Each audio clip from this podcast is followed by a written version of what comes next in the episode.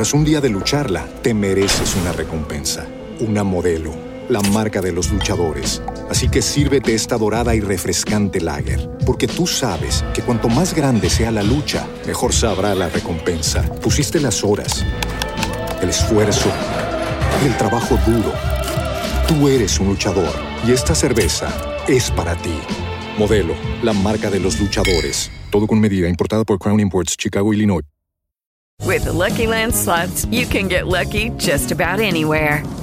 This is your captain speaking. Uh, we've got clear runway and the weather's fine, but we're just going to circle up here a while and uh, get lucky. No, no, nothing like that. It's just these cash prizes add up quick. So I suggest you sit back, keep your tray table upright, and start getting lucky. Play for free at LuckyLandSlots.com. Are you feeling lucky? No purchase necessary. Void where prohibited by law. 18 plus terms and conditions apply. See website for details. El Departamento de Radio y Televisión de la Coordinación de Comunicación Social del municipio de Oaxaca de Juárez les da la bienvenida. Esta señal es de radio por Internet, Radio Ciudad Educadora, construyendo ciudadanía.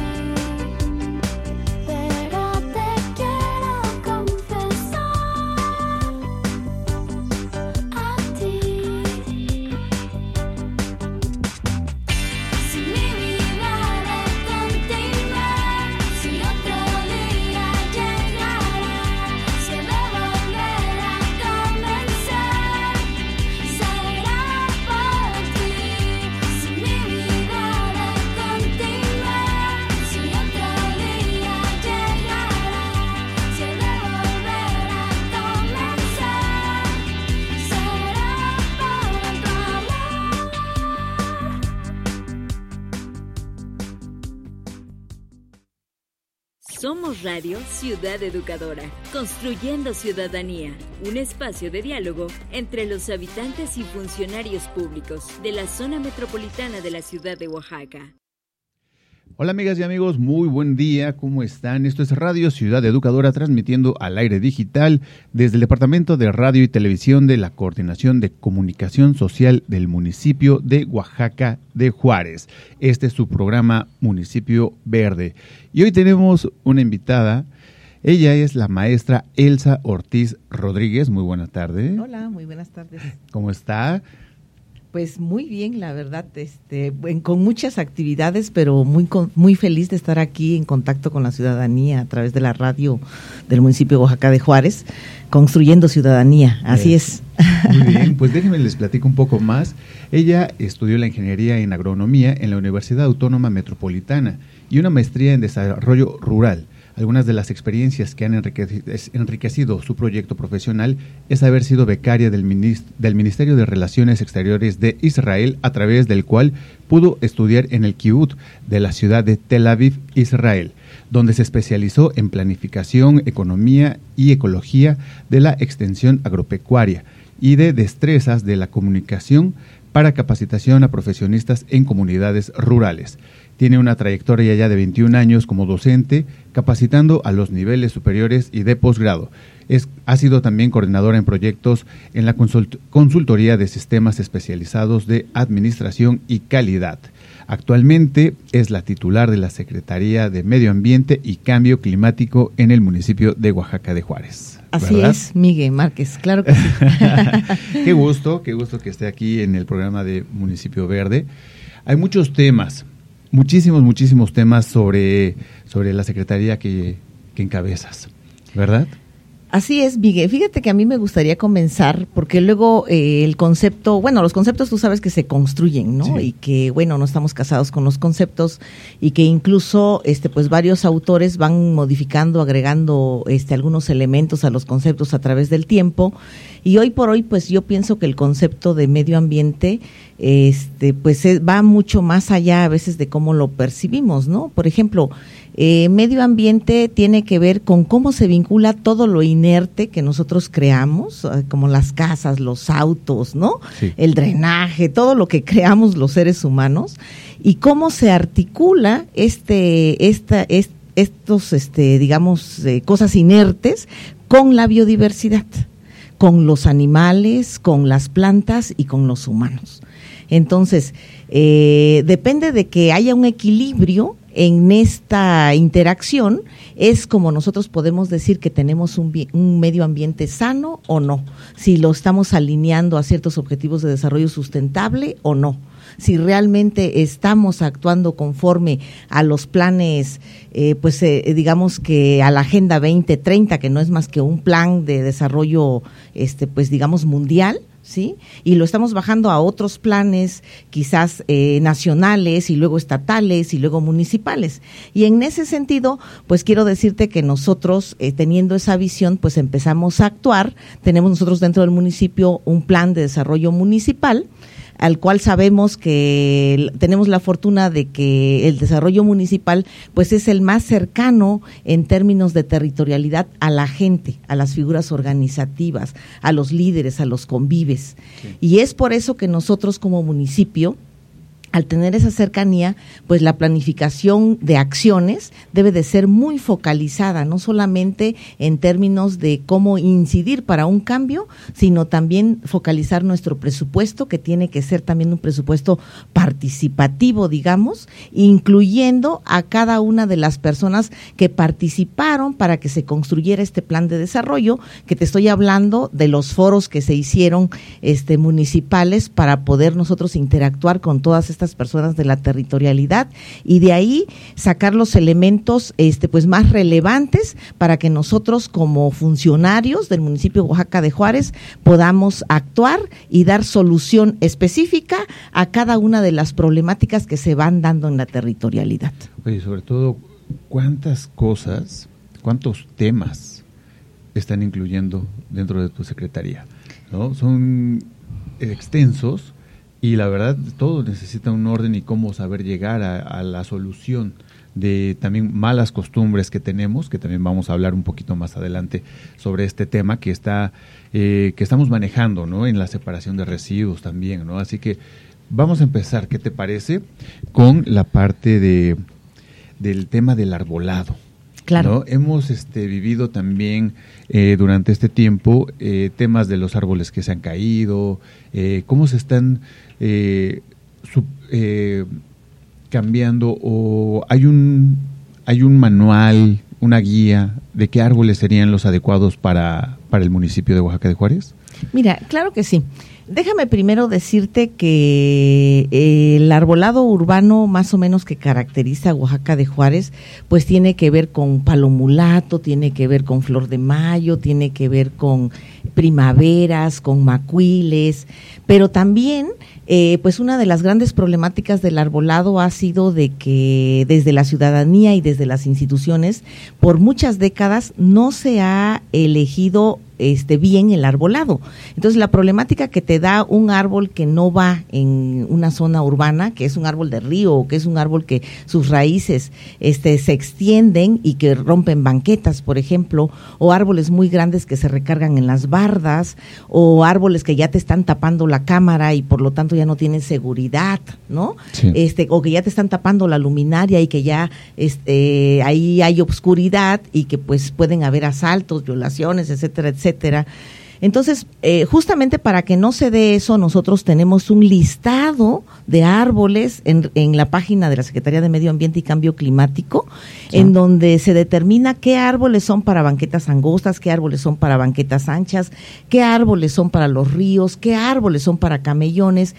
Entonces, a mí en ese sentido me gustaría pues exhortarlos a que la ciudadanía pues nos siga en redes sociales para que este tipo, esta lista, este tipo de arbolado, pues estén, eh, los estén plantando sin que... Tras un día de lucharla, te mereces una recompensa, una modelo, la marca de los luchadores. Así que sírvete esta dorada y refrescante lager, porque tú sabes que cuanto más grande sea la lucha, mejor sabrá la recompensa. Pusiste las horas, el esfuerzo, el trabajo duro. Tú eres un luchador y esta cerveza es para ti. Modelo, la marca de los luchadores. Todo con medida, importada por Crown Imports, Chicago, Illinois. Eh, les den después problemas, porque es muy triste que siembres un árbol hoy y que a los 3, 4 años o 5 años ya digas, híjole, pues tengo que trozar el árbol porque no era el árbol indicado para ese lugar.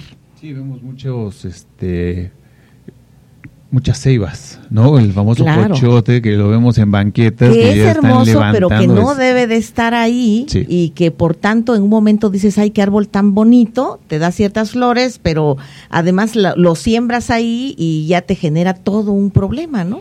Sí, porque también incluye tuberías, este, la tubería del vecino, o sea, hasta la casa del vecino, ¿no? Afecta no solamente la tuya. Sí, entonces eh, dentro de la página de, la Secretaría podemos conocer el listado de los árboles permitidos y sobre todo que ustedes dan la recomendación para su siembra, ¿verdad? Claro que sí, y que además muchos de esos árboles los pueden encontrar en el vivero municipal que está dentro de la estructura de esta Secretaría de Medio Ambiente y Cambio Climático y que nosotros este pues les podemos eh, ahí eh, pues decir qué, qué cuidados y qué, qué debe, cómo deben de tratar a este árbol. Eh, para los amigos que nos están escuchando y no conozcan dónde está el vivero municipal, ¿dónde se, está ubicado? Está en el bosque El Tequio. Ahí es donde pueden recurrir y con un formato muy simple, pues se les puede otorgar su, su arbolito y solo con que lo adopten de manera responsable. Es decir, no solamente el árbol vas, lo siembras y ya te olvidas, sino que tienes que darle sus vueltas, regarlo sobre todo en época de estiaje. En esta época de lluvias es bueno plantarlo. Nosotros estamos haciendo un trabajo ahí con los agentes municipales, con los convives, se les están dando árboles. Tenemos 10.400 árboles del vivero municipal que se están dando, este, que son endémicos además, este, y que además eh, se les da eh, con mucho cariño, pero sobre todo para la mitigación del cambio climático que pues nos está pegando duro, ¿no? muchos temas. Sí, la verdad que sí. sí. Y entonces el formato que, este formato te lo dan ahí mismo en el vivero. ahí mismo en el vivero. Puedes llegar claro que sí, y eh, lo que sí se pide es que pues mandes fotografías de dónde sembraste el árbol, el cuidado que le estás dando, porque pues no podemos estar invirtiendo en producir árboles y que después los tengan arrumbados en Son adopciones responsables, claro, ¿verdad? Así es. Ilsa, y también, ¿en, qué horario podemos encontrar abierto el vivero? Eh, de 9 a 5 de 9 a 5 pueden pasar ahí de, de, lunes a sábado incluso, porque muchos de los sábados y domingos pues, se trabajan, ¿no? Pero de preferencia de lunes a viernes. Oye, también una pregunta. Hay muchos árboles que ya están o que ya crecieron demasiado. ¿Tú ves esa parte de su poda? Mira, lo que nos toca, nosotros somos un, dentro de la Secretaría somos normativa, nosotros no ejecutamos, más sin embargo coadyuvamos en las podas, ¿no? Eh, eh, te quiero decir que quien poda es servicios municipales. Nosotros lo que hacemos es solamente generar los dictámenes de cada árbol. Te voy a decir, en el manejo de arbolado, lo que se tiene que ver es, por ejemplo, este, los estudios de análisis de suelos para ver si están bien nutridos los árboles, eh, toda esta parte de la hidratación. Eh, también el tallo de los árboles se mide, la copa de los árboles también, la altura, para poder hacer los dictámenes y también se ve toda la cuestión fitosanitaria que se refiere a las enfermedades que sufren los árboles. Eh, más sin embargo, un árbol pues es un individuo y así como los humanos nos hacemos, eh, digamos que análisis, a un árbol le tienes que hacer tomografías para verle las partes internas al árbol, le tienes que hacer una tomografía, le tienes que hacer estudios de resistología, se llaman. Y bueno, este, pues el manejo del arbolado implica no solamente la poda, ¿no? hay varios tipos de poda, hay podas de equilibrio, se llama, que quiere decir que para que el árbol no se, eh, se vaya hacia algún lado y después se caiga. Hay podas de saneamiento, que quiere decir que raleas el árbol para que penetren los rayos del sol y no se fomenten los hongos.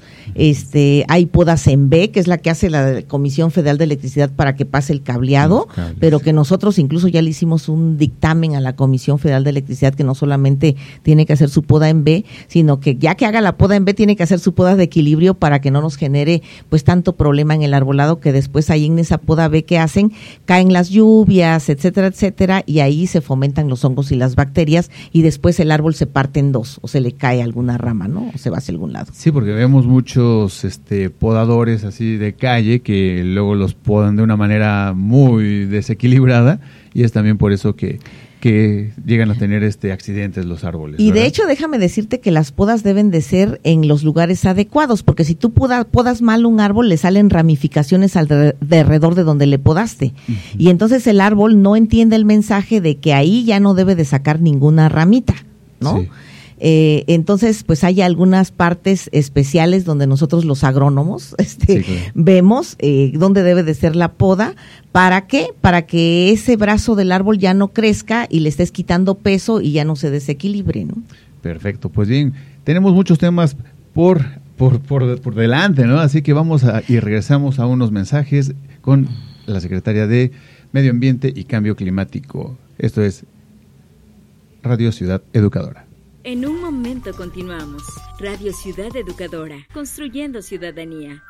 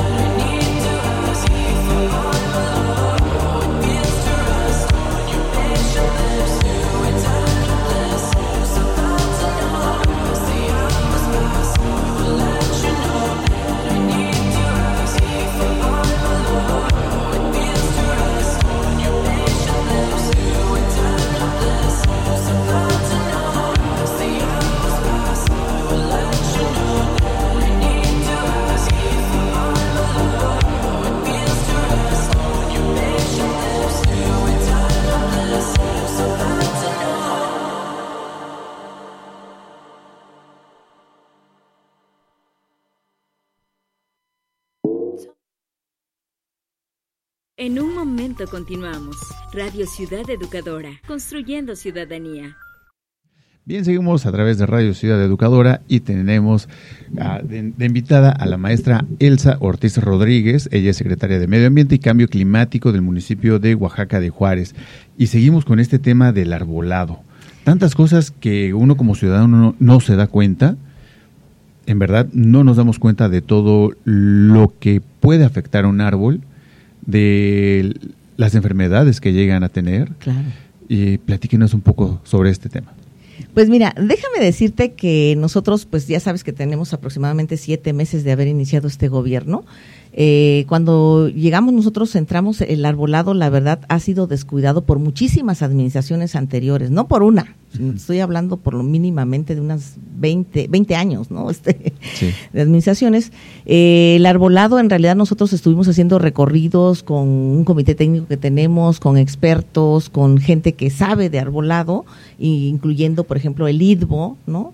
Este, la Fundación HARP, COAO, que es un colectivo de ambientalistas, eh, gente de la SEMAEDESO, como Maneliki, otros que, no, arboristas, algunos arboristas, como Francisco Sánchez, como Víctor Hernández, o sea, bueno, eh, digamos que varios arboristas que mm, fuimos, hacíamos los recorridos y veíamos, entonces eh, más o menos sacamos un porcentaje de que el arbolado estaba mal en un 90%. Y estamos hablando de un 50%, por ejemplo, de muérdago en el arbolado, ¿no? Que es una enredadera. Que, eh, es una planta parásita, pues, que, se, que, que esta se genera por las aves. Las aves, este, con sus heces fecales, se hacen en las hojas del árbol y en esas heces fecales dejan una semillita y la semillita empieza a proliferar ahí y empieza a amarrar toda la copa del árbol y enreda al árbol y le va chupando la savia a las ramas. Eso es el muérdago. Ese es el famoso Y luego tenemos nosotros a la bromelia, así que también es una planta parásita, que también, o sea, haz de cuenta que se queda ahí nada más en una rama es como si fuera un nidito de pájaro, ¿no? Así le llamo yo.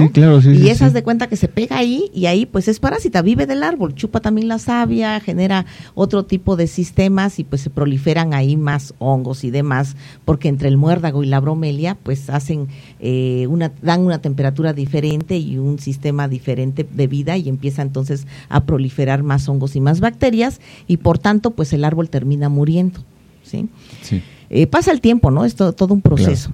Eh, más sin embargo, pues nosotros sabemos en otros países las podas de los árboles son, eh, digamos que dos veces al año y lo mínimo es una vez al año.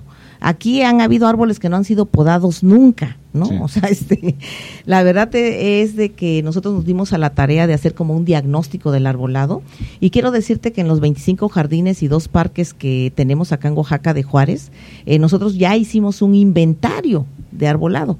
Este inventario de arbolado es aproximadamente de 2.111 árboles.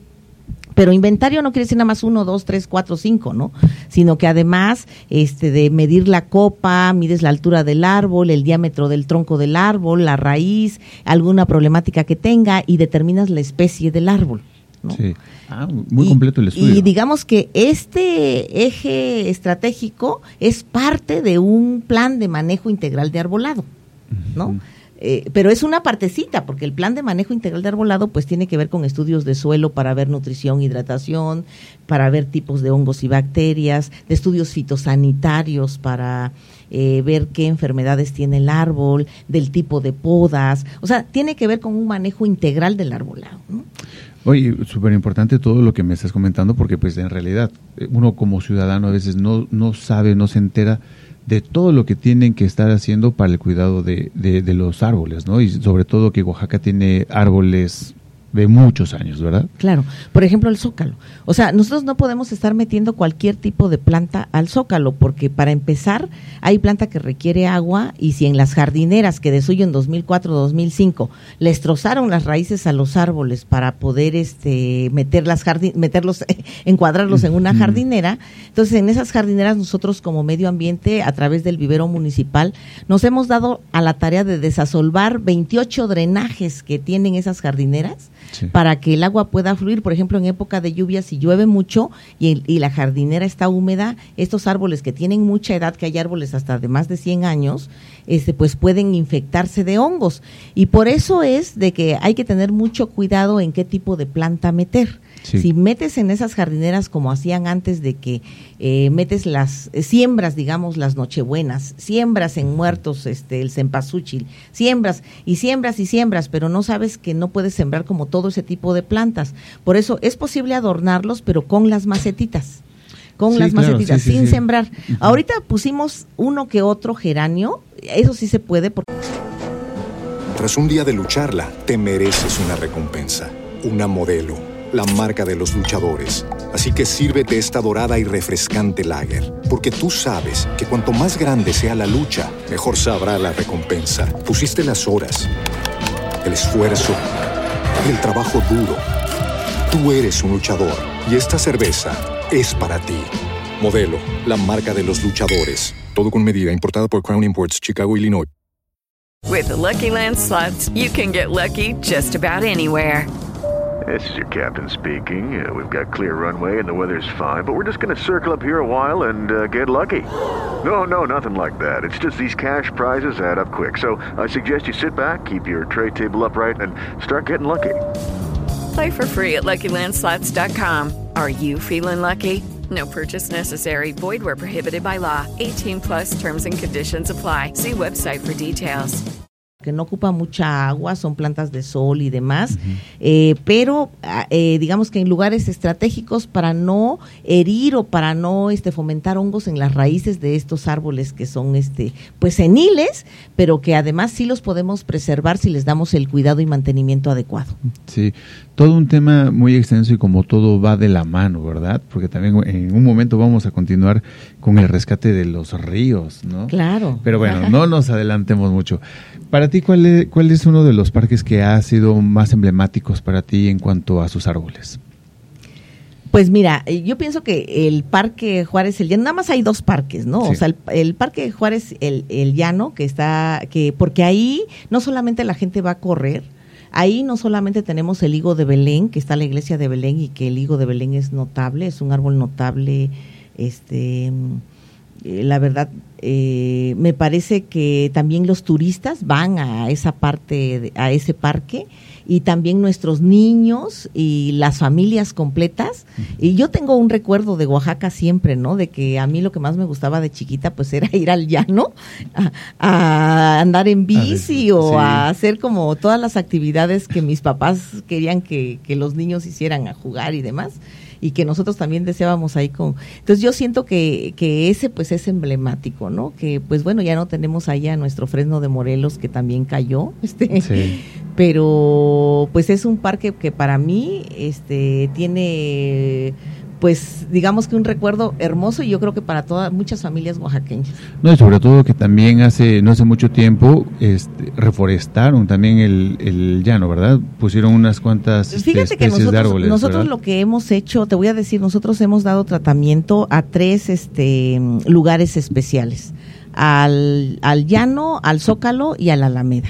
Y, por ejemplo, en, en el llano hemos nosotros este, árboles secos que han estado ahí, eh, dictaminamos aproximadamente 18 árboles del, del llano, de los cuales hemos derribado aproximadamente 5 y bueno el que se cayó que es el fresno de Morelos este que ya sembramos ahí en su lugar un zompantle y que próximamente además también se va a poner la rejilla de que tenía ahí ah, el Fresno de Morelos que, que fue este donada por por Francisco Toledo, nuestro nuestro este artista plástico famoso. Y este tenemos ahí algunos otros árboles que sí en otras administraciones los derribaron, pero que además dejaron sus raíces ahí. Entonces nosotros eh, de manera conjunta con la Secretaría de Servicios Municipales, este nos dimos a la tarea de ver que esas raíces se sacaran y para poder ahí plantar otros árboles. Sí, hacer una extracción completa. Hacer una extracción completa para que no proliferen los, este, las esporas de los hongos y contaminen todo el parque. Sí, eso es muy importante también, ¿no? Porque también mucha gente acostumbra, ah, pues hasta incluso, ¿no? Vuelven a sembrar dentro del, del tronco de Dentro varios tronco. árboles, ¿no? Y esa es una fuente de contaminación, nada más que, pues no se sabía. Nosotros ahorita ya como hicimos los recorridos, los diagnósticos y todo, pues sabemos que no debemos de dejar ningún material que se pueda podrir ahí y que después nos, nos genere pues una un- plagas y enfermedades, ¿no? Vaya, mucho que conocer y mucho que aprender, pero para eso está aquí la maestra Elsa Ortiz Rodríguez, secretaria del Medio Ambiente y Cambio Climático del municipio de Oaxaca de Juárez. Vamos a hacer un corte comercial. Esto es Municipio Verde a través de Radio Ciudad Educadora.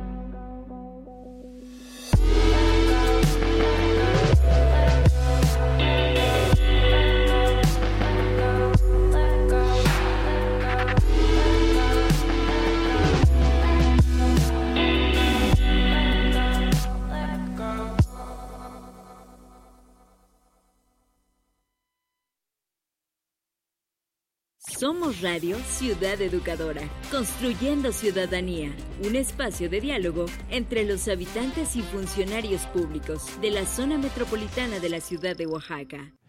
Esto es Municipio Vivo a través de Radio Ciudad Educadora y seguimos con la maestra Elsa Ortiz Rodríguez, secretaria de Medio Ambiente y Cambio Climático del municipio de Oaxaca de Juárez. Maestra, seguimos con este tema eh, muy importante y sobre todo que debemos de cuidar. ¿no? Otro de los elementos que hemos descuidado durante muchísimos años son nuestros ríos. Oaxaca cuenta con varios, pero en la ciudad de Oaxaca, en el municipio, están desde históricamente ya registrados el Atoyac y el de Jalatlaco o el que baja de San Felipe. ¿No es así? Así es, el río San Felipe, Atoyac y Salado. ¿no? Así es. ¿Qué ha hecho Medio Ambiente, su secretaría, por estos ríos? Bien sabemos, porque nos ha tocado ir a hacer tequios, y platíquenos un poco más sobre el fin de estos tequios en, en estos ríos. Pues mira, Miguel, eh, primero decirte que la problemática de los ríos es, este, te la voy a decir así como es, ¿no? Muy exacta. O sea, primero es de que tenemos descargas de aguas negras en nuestros ríos. Segundo es de que la gente hace depósitos de materiales de construcción en nuestros ríos. Tercero es el mal manejo de los residuos sólidos este, eh, urbanos eh, y que andan proliferando en todos lados, no solamente en nuestros ríos, sino también en nuestros bosques y también en la zona urbana. Y por último es la extracción de material pétreo que tiene que ver con gente que se dedica a extraer arena y grava de nuestros ríos, que esto cuando ya es excesivo te provocan socavones por donde sea, hasta en las calles, ¿no? Lo hemos visto en Xochimilco, lo hemos visto en varias partes de Oaxaca de Juárez. Vaya. Y fíjate que en estos emblemáticos ríos, eh, en el mes de junio, se hizo un tequio en la parte de, en la parte de atrás de lo que conocemos como el Hospital del Seguro. Qué bonito es el río. No me había metido a caminar en esa parte que conecta hacia la cascada, hacia la parte del acueducto más alta, y vi un nacimiento de agua. Claro. Todavía Claro. contamos con esos tesoros. Y además con, con el Profundulus oaxacae, que es el pez que todavía sobrevive dentro de la cloaca, pero en esos pequeños espacios donde todavía no está tan contaminada el agua, ¿no? ¿Cómo se llama esta especie de pez? Profundulus oaxacae. Ah, profundo. La verdad, amigos, eh, para mí fue algo de mucha sorpresa porque nunca me imaginé ver este pececitos. Claro. Y la verdad, hay un nacimiento de agua, un ojito de agua que se le puede mencionar. Pero si miren qué bonito es caminar, tuvimos la oportunidad de, de entrar por el puente eh, eh, Miguel Méndez. Ajá. Eh, Perdón, este, Es- Puente de Castro, de el puente de Castro. Ahí entramos por el puente de Castro y subimos hasta la cascada, hasta la parte más alta del acueducto y es muy bonito. Hay unas partes muy cuidadas, hay otras que desafortunadamente no. ¿Qué se está haciendo para contrarrestar esto? Mira, déjame decirte que desde que iniciamos el gobierno en enero, este, nosotros hicimos una feria de educación ambiental y en esa feria ya teníamos definidas algunos ejes estratégicos que nosotros como Secretaría de Medio Ambiente teníamos que realizar. Eh, una de esas era precisamente este, hacer una campaña intensiva y concientizar a la gente casa por casa para que no este, dejaran sus descargas, eh, llevaran sus descargas hacia el, hacia el río. La otra, esta parte del manejo de residuos sólidos urbanos. Y la otra, de cuidar la biodiversidad del río. Por eso nosotros cuando hacemos estos tequios, que hemos hecho muchos tequios, no solamente el Sí. que fue de ahí del IMSS a los arcos, sino hemos hecho además en pequeños arroyos y sobre el mismo cauce del río San Felipe aproximadamente unos ocho o nueve tequios. ¿Con quién? Con gente de la territorialidad, con los convives, con gente que nos dice, a ver, yo quiero participar. Pero al participar nosotros no nada más vamos y hacemos la limpieza del río, sino hacemos algunas otras actividades como por ejemplo, este llevamos algunos este eh, miralejos, le digo yo, Sí. eh, y observamos el tipo de aves que hay, este llevamos algunas este chacalmatas y observamos si hay algunos peces, llevamos algunas bolsas de estas eh, de costales blancos de azúcar para recoger el PET y para poderlo llevar a algún centro de acopio, este también eh, reforestamos, por ejemplo, en el último tequio que es el que me- tú me estás diciendo, Sí. este llevamos 70 pochotes para sembrar ahí en el río y además se elaboró a través de un colectivo que se llama Xolotl, este un mural grande este con temática de la biodiversidad del río para que la gente tenga esa sensibilización y concientización del rescate de nuestro río. Lo que quiero decirte es que hay otra problemática, por ejemplo, mucha gente se ha metido dentro de la zona federal del río y cada vez están ahorcando más el río e incluso Sí. sus casas corren riesgo al de algunas de estas personas porque el mismo río cuando crece va socavando y entonces pues hay un, algún un- vi por ahí en el San Felipe una casa que ya está casi colgante por decirlo así entonces déjame decirte que dentro de la normatividad este de Conagua federal, digamos, no es posible que se, te- se sigan metiendo. El, el cauce del río debe de tener el mismo, los mismos metros hacia un lado y hacia el otro. O sea que Sí. si el río tiene un ancho de 5 metros, se debe de respetar 5 metros del otro lado y 5 metros del otro lado. Ah, mira qué 10 interesante. metros. Por tanto, eh, se está infringiendo la normatividad.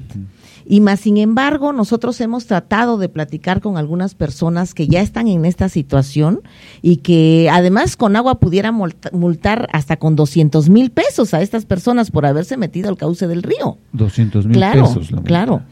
Eh, pero más sin embargo, nosotros lo que queremos es hacer un exhorto a la ciudadanía para que no descarguen al río y aunque ya se hayan metido mínimamente, por lo menos que hagan o una fosa séptica ecológica o que tengan un biodigestor para que en épocas de estiaje las descargas no estén hacia el río y nosotros podamos caminar o tener como lugares de esparcimiento esos lugares del río.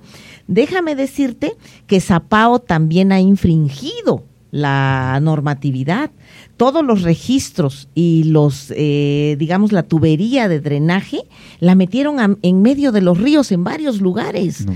Entonces, eh, de hecho, este, hace unos días que platicaba yo con gente de Conagua, me dice, no, incluso hemos tratado de sancionar, porque ni aunque seas funcionario público puedes hacer esas cosas, ¿no? Eh, es de varias administraciones, ¿eh? no solamente de esta administración de lo que está haciendo Zapao. A lo que yo voy es de que esos registros luego se asolvan, porque cuando crece el río, pues se llenan de tierra, Sí, de arena, de todo lo que trae el río. Y entonces, en épocas de estiaje, pues ahí ya están, eh, digamos que asolvados y por tanto empiezan a sacar la cloaca. Y eso es lo que hace que hayan malos olores, que haya fauna nociva, que los vecinos nos estén diciendo a nosotros que vayamos a ver, que levantemos las actas, porque dentro de la estructura este, de la Secretaría de Medio Ambiente tenemos la Procuraduría Ambiental. Y quiero decirte que nos hemos dado a la tarea, todo el equipo de la Secretaría de Medio Ambiente, a hacer recorridos por el Atoyac, a hacer recorridos por el Salado, a hacer recorridos por el río San Felipe y por los arroyos. Y levantamos actas y gestionamos ante Conagua para que Conagua, que es la entidad sancionadora de esto, pues pueda sancionar. Hoy por hoy te, te quiero comentarte que ya hay un avance de Conagua porque ya hay como planos eh, de la federación y pues la idea es como pues platicar con todos los que viven alrededor del río para ver de qué forma podemos dialogar y llegar a un acuerdo de que no haya esta contaminación en los ríos y arroyos de Oaxaca de Juárez. Para las personas que viven muy cerca del- de los ríos, arroyos, mencionaste que no tienen una fosa. No Séptica. tienen. Ajá. ¿Ellos dónde pueden tener esta información para hacer su fosa? ¿Hay algún manual o alguien los puede asesorar para que ellos puedan tener su fosa? Mira, la verdad es de que pues son empresas privadas las que se dedican a hacer las fosas sépticas ecológicas, ¿no? Pero nosotros como ciudadanos pues sí tenemos que tener una fosa séptica ecológica, no podemos estar descargando a los ríos porque estamos contaminando, tenemos que hacernos responsables de nuestros propios este de nuestras propias excretas, pues, Sí. ¿no? Y en ese sentido, lo que sí podemos coadyuvar nosotros, porque nosotros hemos visto que, por ejemplo, los baños secos podría ser una alternativa. Los baños secos, este, ahí no utilizas agua, no estás desperdiciando el agua y no tienes que tener un drenaje, por ejemplo, ¿no? Porque ya los drenajes, te diré que toda la ciudad, este, es un sinnúmero de solicitudes que le hacen a Zapao, porque luego nos las mandan a nosotros primero para gestionar, por eso te lo estoy diciendo, Sí. ¿no? Este, nos dicen, a ver, este, gestione por favor, porque Zapao me tiene así, me tiene asado, me tiene, ¿no? Entonces yo lo que veo es que hacer drenajes es como muy caro y aparte ya estar eh, teniendo todas estas tuberías colapsadas y demás, pues ya vimos que es de contaminación. Entonces lo que debemos de buscar son alternativas como los baños secos o estos biodigestores que te hacen que el agua se recicle y se haga diferente, Sí. te llegue a salir, si no transparente, por lo menos le quites como todo lo infeccioso y ya la puedas utilizar por lo menos para regar plantas y etcétera, Sí, etcétera. muchas poblaciones Claro. están metiendo los biodigestores, ¿no? Y, y bueno, la alternativa que con agua, este, de manera conjunta con nosotros, eh, que estuvimos platicando hace unos días, este, pudiera hacer, pues es dialogar con la gente y sí efectivamente hacer algunos expedientes técnicos y, y, y sociabilizar este tipo de proyectos así con la gente, para que sí la gente vaya pensando y reflexionando al respecto de hacerse cargo de estos, este, de, de estas descargas de aguas negras, ¿no? Y, y pues no pegarle. Ahora sí que con eso solucionaríamos en mucho todo esto del cambio climático, le, le Sí. mitigaríamos, ¿no? Si nosotros eh, le pusiéramos todo el empeño al río de San Felipe, esta parte que está atrás del seguro, Sí. ¿en qué tiempo lo podremos recuperar?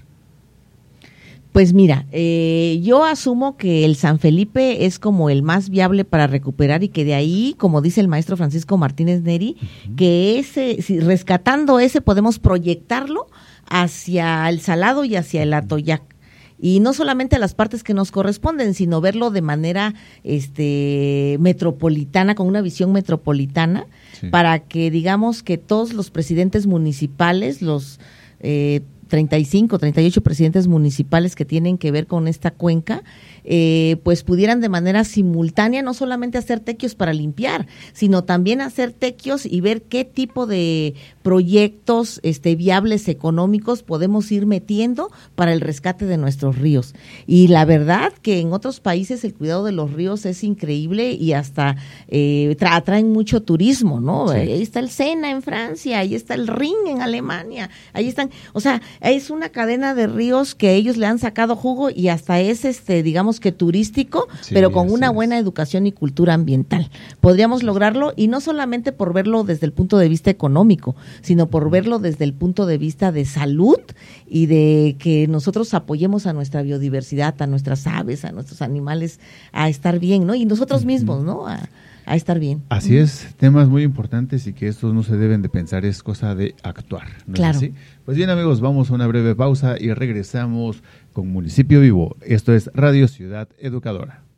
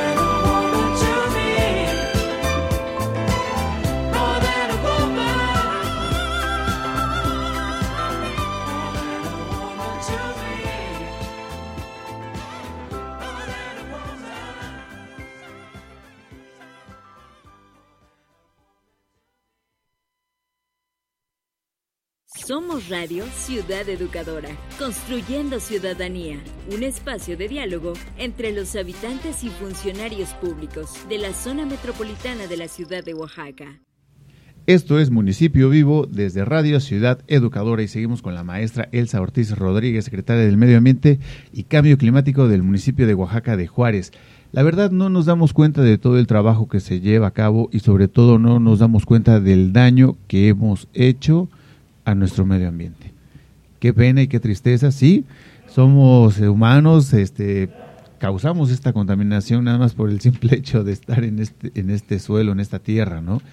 ¿Qué consejos nos puedes dar para llevar una vida más limpia, más sana en nuestro medio ambiente? Pues mira, Miguel, yo pienso que nosotros debemos de acatar la normatividad. O sea, eh, por ejemplo, tenemos nosotros un reglamento de equilibrio ecológico y de la protección ambiental para el municipio de Oaxaca de Juárez. Y dentro de esa, un- de esa normatividad, por ejemplo, nos piden regular los plásticos. Yo digo que si regulamos los plásticos, así como nos los dice esta ley en el artículo 27, 28 y 29, este, de no utilizar popotes, de no utilizar vasos eh, de plástico, de no utilizar unicel, con eso empezaríamos a tener este pues un gran impacto y mitigamos pero muy bien el cambio climático. Déjame decirte que también la Ley Estatal para la Prevención y Gestión Integral de Residuos Sólidos, este en su artículo 99, pues nos habla de esta prohibición de la venta no solamente de usarlos acá nosotros en el municipio, o sea, no debemos de usar este tipo de materiales acá en la estructura municipal, en las tiendas, en los comercios, en todos lados, porque es lo que mayor contaminación da a nuestro medio ambiente. O sea, vemos plásticos, unicel, este popotes tirados en los ríos, en los bosques, en las calles, en todos Donde lados. sea, ¿no?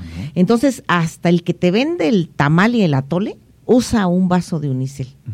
Entonces, yo exhorto a que tengamos este conciencia y que dejemos de utilizar eso, ese sería un gran paso, acatar esa normatividad. Yo quiero decirte que desde la Secretaría de Medio Ambiente, nosotros hemos hecho algunas acciones, por ejemplo, hacemos inspecciones a tiendas departamentales, restaurantes y comercios para detectar el uso de unicel y popotes.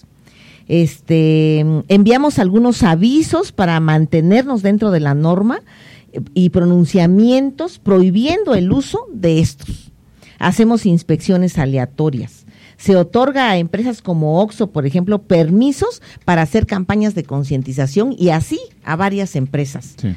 Eh, tenemos también acuerdos con algunas empresas como CIMA, como ECOSE, como FEMSA, para poder llevar con ellos este el PET, por ejemplo, y CIMA los recicla y los convierte en escritorios, en mesas, los convierte en otro tipo de material. Sí, hay FEMSA los de colaboración. FEMS- FEMSA los, los recicla y vuelven a hacer sus envases PET para los refrescos, por ejemplo.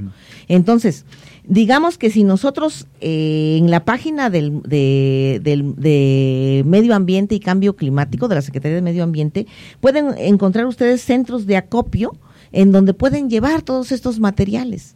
El hecho es de que si nosotros separamos los residuos orgánicos de los residuos eh, inorgánicos, este, con esa simple tarea y los llevamos o los depositamos en el contenedor que debe de ser o los llevamos a los centros de acopio en donde los van a convertir o los van a procesar, los van a triturar, los van a convertir en otros materiales para usar, no van a andar dispersos ni en nuestros ríos, ni en nuestros bosques, ni en nuestras calles, Claro, ¿no?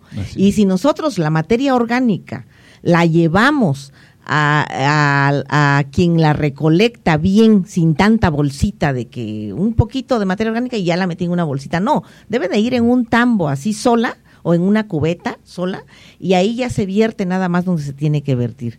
Y si nosotros este, también como municipio vamos a la par recolectando, digamos, estos residuos orgánicos y los llevamos a un lugar final, en este caso, este, pues ahora sí que en el vivero El Tequio estamos haciendo algún tipo de composteo, este, si llevamos nuestra, nuestros residuos orgánicos ahí y lo convertimos en composta y ese abono que sale de esa composta, este, embellecemos, digamos, nuestros parques y jardines, las entradas y salidas de nuestra ciudad, nuestros pequeños espacios verdes en casa, o de hecho si nos responsabilizamos a través de un compostero casero, que eso es lo más viable, este, y cada quien no saca su materia orgánica al camión, sino que saca los puros valorizables o, o el cartón, el PET, lo que está seco, lo que no tiene jugo, y de lo demás lo composteamos y ese, esa composta la utilizamos nosotros para sembrar nuestras especias, nuestro epazote, nuestra hierbabuena, o para sacarlo al árbol que está en la calle,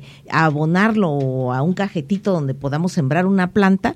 Créeme que con eso solucionamos el problema de toda esta estos malos olores, gusanos, a pestilencias, que no solamente nosotros, sino los pobres del, eh, de los camiones de la basura Ajá, sí. van con todos estos olores horribles todo el día en su trabajo.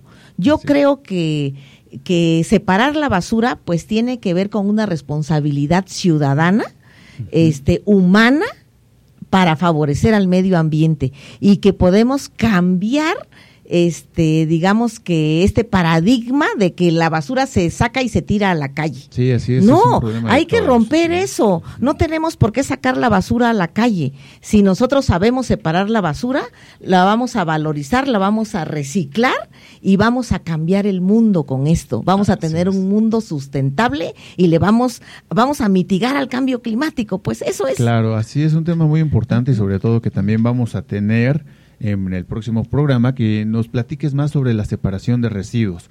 ¿no? Pues bien, te agradecemos, maestra Elsa Ortiz Rodríguez, por haber estado con nosotros en el programa de Municipio Vivo. Recuerden, esto es Radio Ciudad Educadora, transmitiendo al aire digital desde el Departamento de Radio y Comunicación de la Coordinación de Comunicación Social del municipio de Oaxaca de Juárez. Nos escuchamos en la próxima. Excelente, Miguel. Gracias. Somos Radio Ciudad Educadora. Muchas gracias por acompañarnos en esta emisión. No olvides seguirnos en nuestras redes sociales y consultar nuestra página web para consultar nuestro archivo radiofónico. Hasta la próxima. Tras un día de lucharla, te mereces una recompensa, una modelo, la marca de los luchadores. Así que sírvete esta dorada y refrescante lager, porque tú sabes que cuanto más grande sea la lucha, mejor sabrá la recompensa. Pusiste las horas, el esfuerzo, el trabajo duro. Tú eres un luchador y esta cerveza es para ti. Modelo, la marca de los luchadores. Todo con medida, importada por Crown Imports, Chicago, Illinois. With Lucky Land slots, you can get lucky just about anywhere. This is your captain speaking. Uh, we've got clear runway and the weather's fine, but we're just going to circle up here a while and uh, get lucky. No, no, nothing like that. It's just these cash prizes add up quick. So I suggest you sit back, keep your tray table upright, and start getting lucky. Play for free at LuckyLandSlots.com. Are you feeling lucky? No purchase necessary. Void where prohibited by law. 18 plus terms and conditions apply. See website for details.